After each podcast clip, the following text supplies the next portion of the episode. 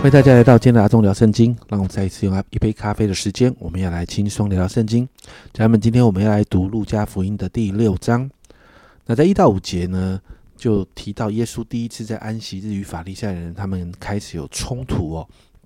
第一节说到，呃，有一个安息日，耶稣从麦地经过，那他的门徒掐了麦穗，用手搓着吃。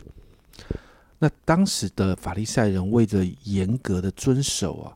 这个摩西的律法，所以他们在这个摩西的律法，为了要遵守它，他们就加上了许多的规定，来帮助他们守住律法。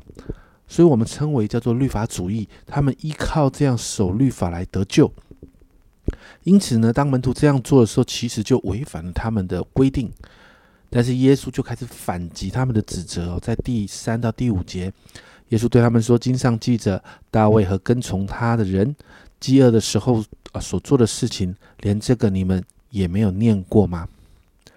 他怎么进了神的殿，又拿橙色饼吃，又给跟从的人吃？这饼除了祭司之外，别人都不可吃。又对他们说：“人只是安息日的主。”耶稣提到大卫那个时候这样做，并没有违反律法。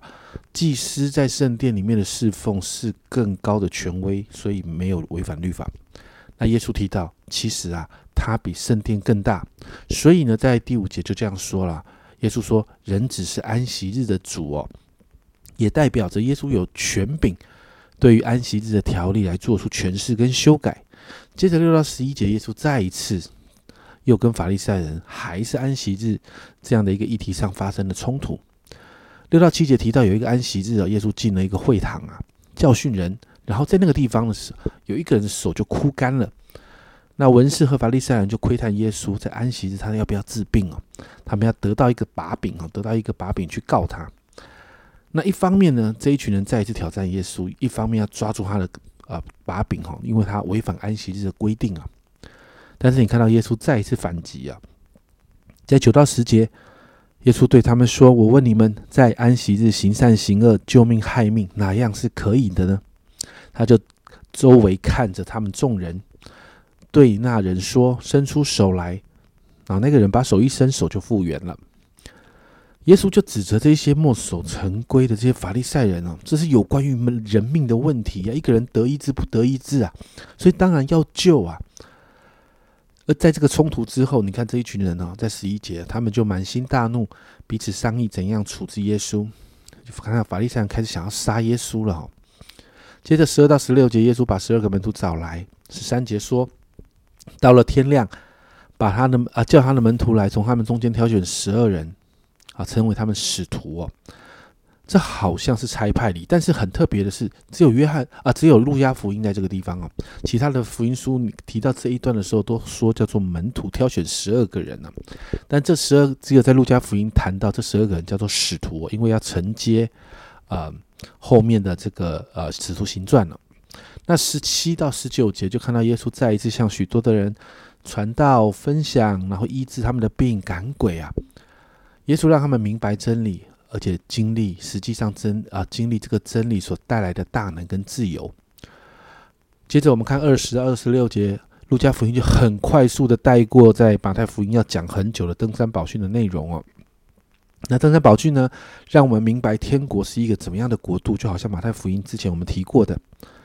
耶稣用过去诗篇写作的方式，就告诉百姓怎么样的人是有福的，而有福的人能够得到怎么样的祝福哦。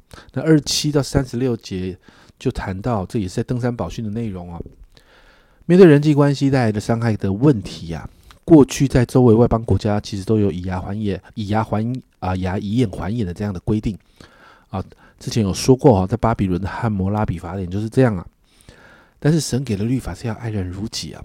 所以耶稣二七二十八节这样说：“只是我告诉你们，这听到的人，你们的仇敌要爱他，恨你们的要待他们好，咒诅你们的要为他祝福，凌辱你们的要为他祷告。”啊，这就很有意思哦。我们是神的儿女，就就要明白天父是掌管一切的。所以面对这些伤害，要相信神仍然掌权。那从神的眼光跟他跟体贴他的心意来看的时候，我们就能够不仅是爱仇敌，甚至能为他祷告。最后三十六节就做了一个结论：你们要慈悲，像你们父慈悲一样。天父是完全的，因此天国的标准才会这样的严格。而耶稣要我们完全就像天父一样。接着三十七到四十二节，耶稣就从论断人这件事情谈起哦。那三十七、三十八节经文说：“你们不要论断人，就不被论断；你们不要定人的罪，就不被定罪；你们要饶恕人，就必蒙饶恕；你们要给人，就必有给你们的，并用十足的升斗，连摇带按，上尖下流的倒在你们怀里。因为你们用什么量器量给人，也不用什么量器量给你们。”然后接续谈论论断人这件事情呢，耶稣更深入的谈到看人的眼光啊。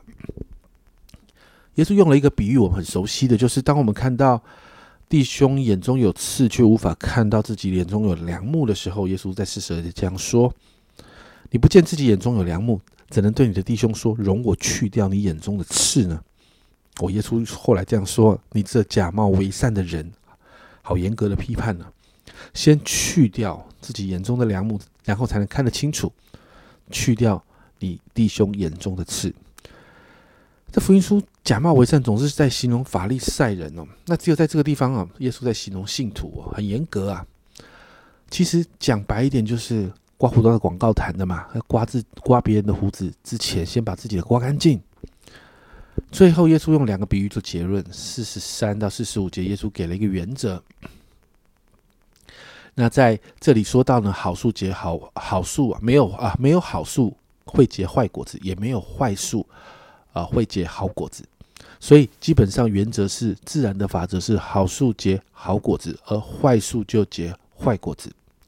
所以呢，在四十五节啊这个地方呢，耶稣这样说：善人就从他心里所存的善就发出善来，恶人就从他心里所存的恶就发出恶来，因为心里所充满的嘴啊口里就说出来。这就是好树结好果子，坏树结坏果子的一个自然法则。人也是这样啊，而四十六到四十九节，耶稣用另外一个盖房子的比喻来谈这个结论哦。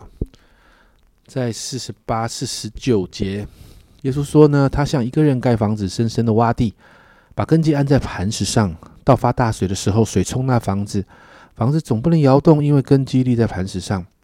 唯有听见不去行的，就像一个人在土地上盖房子，没有根基，水一冲，随即倒塌了，并且那房子坏的很大。耶稣要信徒，我把属灵的生命其实扎根在真理的磐石上啊，而面对冲击跟挑战的时候就可以稳固哦。